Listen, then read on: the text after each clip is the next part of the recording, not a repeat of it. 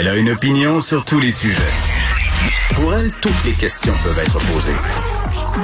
Geneviève Peterson. Cube Radio. Bienvenue à l'émission. Contente de vous retrouver. J'espère que vous êtes bien reposés pendant cette longue fin de semaine. Moi, personnellement, je suis allée dans une contrée lointaine. Non, je blague. Je suis allée d'où je viens, au Saguenay-Lac-Saint-Jean. Et euh, je dois dire que le chemin du retour a été particulièrement laborieux. Ça m'a jamais pris autant de temps revenir euh, de Saint-François-de-Salle. J'étais dans ma voiture littéralement huit heures avec les enfants. Je vous laisse imaginer l'ambiance qui régnait dans l'habitacle parce qu'on était nombreux sur les routes. Évidemment, il y avait des travaux. Et euh, j'avais envie de dire un petit mot sur les applications GPS parce que, bon, quand il y a du trafic, euh, on, une habitude qu'on a prise, euh, enfin, c'est de, lancer une application comme Google Maps, Waze, Plan, bref, il y en a quand même une kyrielle d'applications qui ont pour objectif de nous montrer notre chemin, mais aussi de nous détourner du trafic. Et euh, sur la 40, à un moment donné, euh, mon GPS me dit, bon, on a trouvé un chemin plus rapide, 21 minutes, tu sauveras. Bien sûr, moi, écœurée d'être dans le char, je pesais sur le piton, comprends-tu? Et là... J'étais pas la seule. Hein? On était une file de voitures à prendre une sortie obscure euh, sur la 40 et à se ramasser dans le fin fond d'un rang. Et là, je me disais, pauvre personne, pauvres habitants de ce rang-là qui ont rien demandé et qui tout à coup voit arriver des centaines de voitures qui convergent sur leur rue, à tel point qu'à un moment donné, euh, dans ma bifurcation, mon GPS me dit, écoutez, il y a un embouteillage dans le rang, on a trouvé un autre chemin plus rapide. Donc, quand même, ça nuit, puis on le voit aussi, ce phénomène-là, dans, dans les grandes villes, quand il y a de la construction, que ce soit à Montréal, à Québec, à Toronto, un peu partout, les citoyens qui voient tout à coup le trafic être détourné sur leur rue. Et je me disais, c'est quand même pas un cadeau pour eux autres, ces gens-là qui habitent en bordure de l'autoroute 40 de voir de plus en plus de voitures affluer vers leur lieu de vie, un lieu qui se voulait paisible à la base, un lieu qui se voulait quand même sans voiture. Et eh ben là, c'est pas ça qui se passe. On était des centaines et des centaines à vouloir euh, sauver des minutes.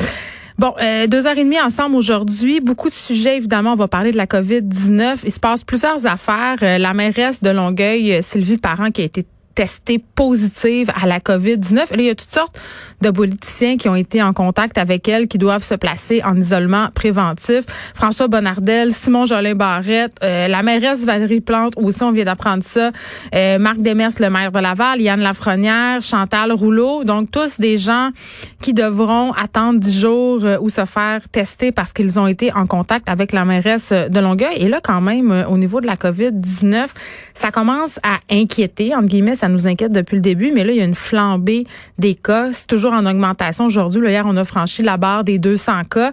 On a ce fameux système d'alerte qui est désormais en place. Euh, euh, Christian Dubé en parlait ce matin.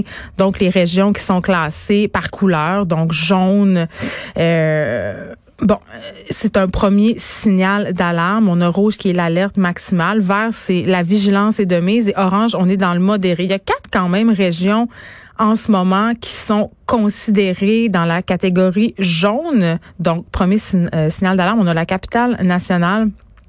Évidemment, par rapport au cas dont on discutait la semaine dernière, les écoles aussi, l'Estrie, l'Outaouais et Laval en font aussi partie. Et euh, contre toute attente, euh, c'est la région de l'Anaudière qui a été le plus touchée au niveau des écoles. Parce que jusqu'à maintenant, on a 120 écoles qui rapportent des cas.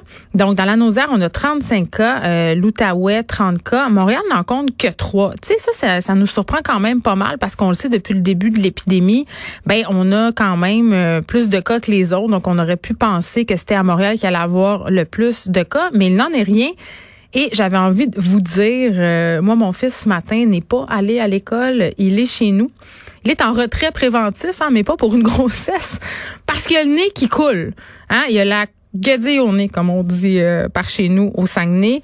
Donc, j'ai pas voulu prendre de chance. Ce qu'on nous dit à la santé publique, vu qu'il n'a qu'un symptôme, c'est qu'on doit le garder sous observation 24 heures et après, s'il développe d'autres symptômes, ben, euh, des symptômes, pardon, il devra aller se faire tester comme les autres. Je peux vous dire qu'il n'y a pas hâte parce qu'une chose dont on parle peu, c'est la peur des enfants par rapport à ce test de la COVID-19. Là, ça jase dans le cours d'école. Le long Q-tip qui fait mal puis qui brûle, là, ils s'en parlent. Donc, c'est devenu quasiment la menace.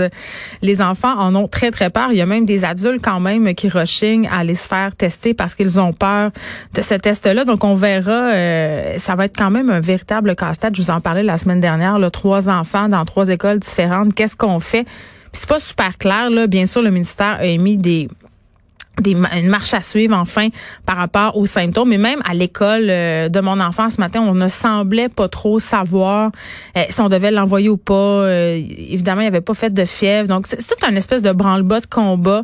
Puis je pense que tout le monde en ce moment, là, faut ramer dans le même sens. OK? Pour vrai, là, les directions d'école, les enseignants, les parents, les éducateurs, les éducatrices, ils font tout en leur possible pour que ça fonctionne. Mais on, on reste quand même avec une espèce de point d'interrogation, un point aveugle où un moment donné, il faudra, comme on dit, improviser à la lueur des informations qu'on a au moment où on prend les décisions. C'est-à-dire, on prend la décision qu'on suppose être la meilleure pour notre enfant.